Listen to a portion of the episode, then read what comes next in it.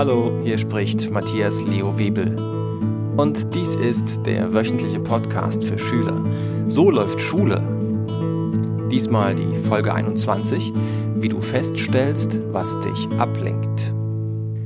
Willkommen zu dieser neuen Folge von So läuft Schule. Diesmal geht es um ein Thema, das viele Schüler bei mir im Lerncoaching ansprechen. Und zwar spreche ich heute darüber, was dich beim Lernen oder auch beim Hausaufgaben machen ablenken kann und dich also davon abhält, voranzukommen und früh fertig zu werden. Damit du gleich ganz ohne Ablenkung zuhören kannst, gibt es noch eine Sache vorweg. Und zwar schicke ich dir gerne zu jeder neuen Folge von So läuft Schule eine Nachricht per E-Mail. Trag einfach deine E-Mail-Adresse ein auf www.edumento.de, dann verpasst du keine Folge mehr. Und jetzt zu der Frage des Tages. Wie stellst du fest, was dich ablenkt? Ich habe im Laufe der Zeit festgestellt, dass es drei Sorten von Ablenkungen gibt, die meine Schüler vom Lernen abhalten können. Drei Arten von Störungen also, könnte man sagen.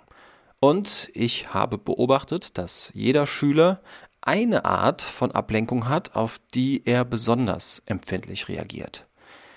Du hast bestimmt auch schon selbst schon mal darüber nachgedacht, dass die einen leicht abgelenkt werden, wenn sie aus dem Fenster schauen, während die anderen eher unruhig werden, wenn jemand in der Nähe redet. Ja, was sind das jetzt also für drei Quellen der Ablenkung? Vereinfacht ausgedrückt sind das erstens Dinge, die du siehst. Zweitens Dinge, die du hörst. Und drittens sind das Dinge, die du fühlst. Und all diese Dinge können auf die einen Schüler so wirken, auf die anderen Schüler so. Jeder reagiert beim Lernen anders auf die Ablenkungen. Hier ein paar Beispiele. Einmal war eine Schülerin bei mir im Lerncoaching, ich nenne sie jetzt mal Vivienne, die sich beklagt hat, dass sie bei den Hausaufgaben so oft den Faden verliert und nicht richtig bei der Sache ist. Im Gespräch mit ihr habe ich herausgefunden, dass sie ihre Hausaufgaben meistens in ihrem Zimmer an ihrem Schreibtisch gemacht hat. Soweit so gut. Ihre Bücher und Hefte lagen dann flach auf dem Tisch vor ihr. Und der springende Punkt war, Vivienne hatte direkt über dem Schreibtisch eine Pinnwand hängen, und zwar genau in Augenhöhe, wenn sie am Schreibtisch saß. Darauf hatte sie Zettel geheftet, verschiedene Buttons, Sticker und so einiges mehr. Ihr Stundenplan hing dort vor ihr, aber auch Comicbildchen oder auch selbstbemalte Zettelchen. Als Vivienne mir davon erzählte, merkte sie im Gespräch, dass sie während ihrer Hausaufgaben oft mit ihrem Blick an den Bildern auf der Pinnwand hängen blieb. Und dann begannen ihre Gedanken abzuschweifen.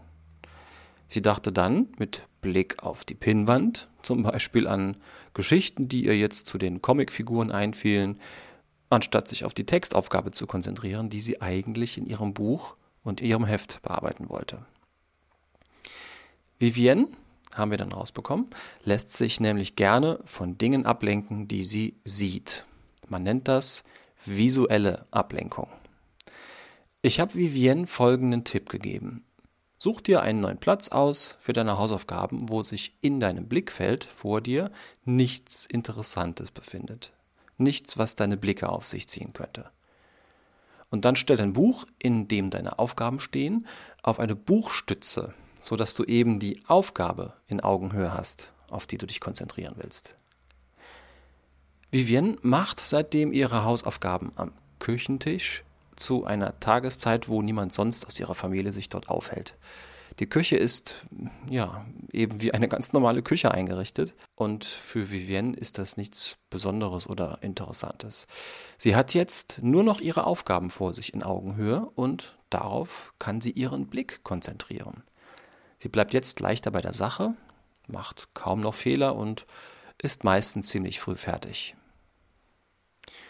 Bei Augustin, einem weiteren Schüler aus dem Lerncoaching, da sah die Sache mit der Ablenkung ein wenig anders aus.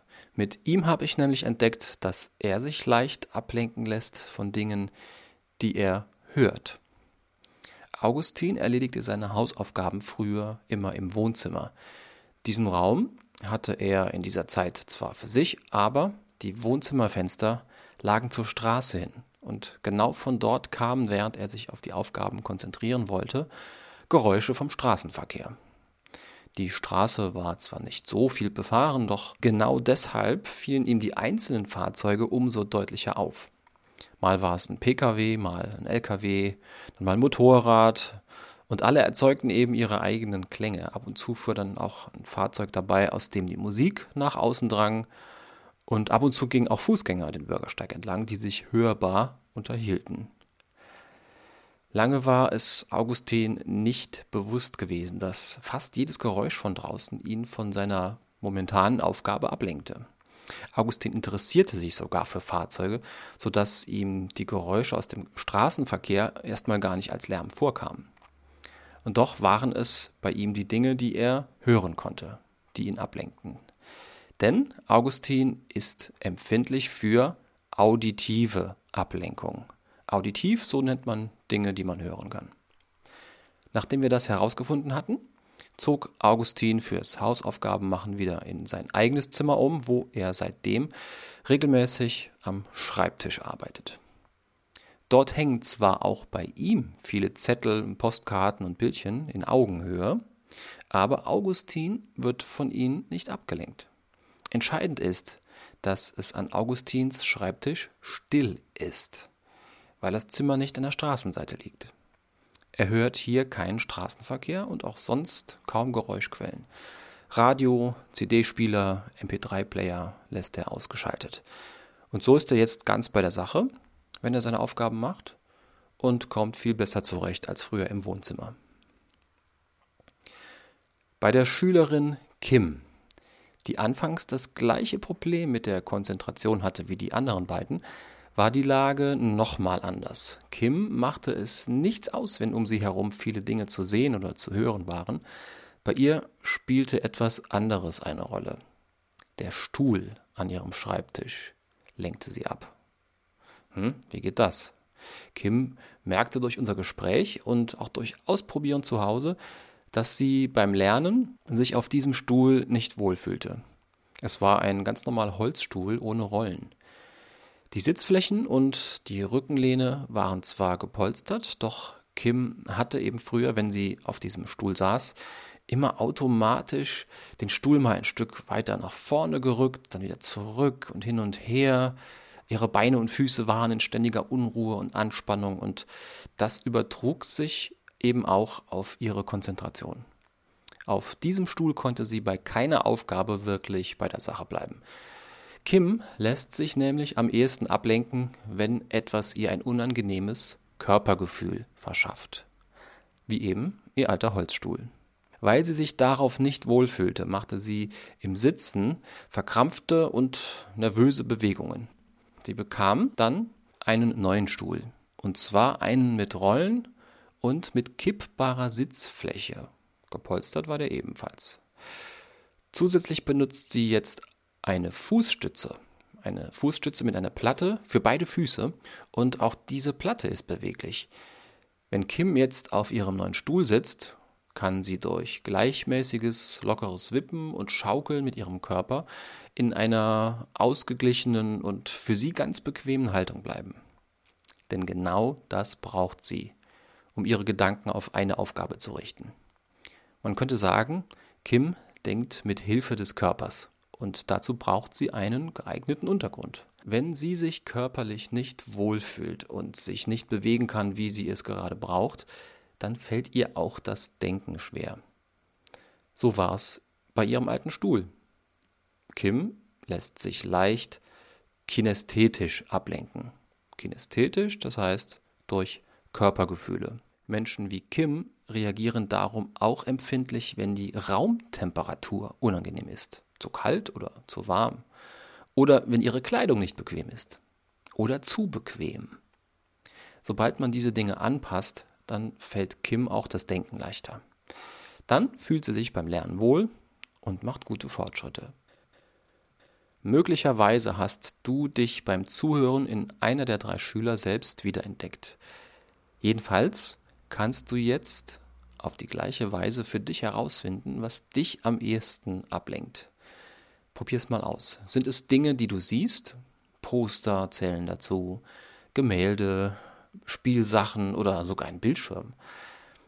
Oder sind es Dinge, die du hörst? Musik, Haushaltsgeräte, das Ticken einer Uhr, das Rauschen des Computers, Stimmen oder Fahrzeuge. Oder halten dich bestimmte Körpergefühle vom Lernen ab? Das kann auch passieren, wenn du es zu bequem hast. Ein Relax-Sessel etwa, der ist vielleicht toll zum Entspannen, aber könntest du auf dem auch sitzen zum Lernen? Hast du mit deinem Stift ein gutes Schreibgefühl? Oder möglicherweise kannst du leichter lesen, wenn du dabei gehst oder auf dem Rücken liegst. Probiere aus, welches Körpergefühl dir beim Lernen hilft. Ich bin sicher, auch du kannst wie meine Schüler Vivienne, Augustin und Kim herausfinden, was du brauchst, um dich leichter zu konzentrieren. Beobachte dich selbst und achte auf deine Umgebung. So bist du bald in der Lage, das, was dich früher abgelenkt hat, abzustellen. Schreib mir, wie gut es bei dir funktioniert. Schick mir einfach eine E-Mail an mlw.edumentu.de und erzähl mir, wie du dich jetzt konzentrierst. Oje, kann ich das? Na klar kannst du das.